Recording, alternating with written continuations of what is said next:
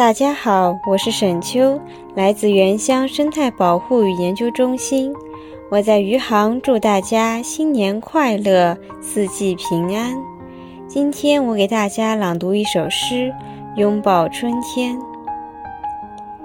拥抱春天，当窗台上最后一片窗花消逝，当最后一片冰凌落下滴水的屋檐。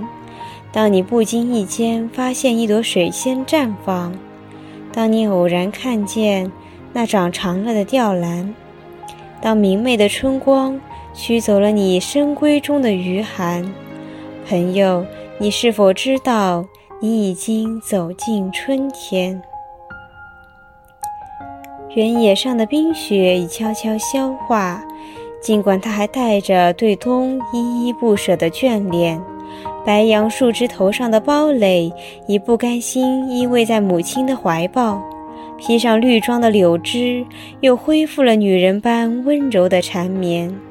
你看，那倔强的蒲公英正在奋力推开最后的冻土，还有那顽强的迎春花，总是争着第一个目睹春天。寂静的夜里。我们仿佛听到了复苏的昆虫私语呢喃，灿烂的阳光下，我们已经看到了一路高歌的大雁。眼前这生机勃勃的绿意，你是否感觉到我们已经走进春天？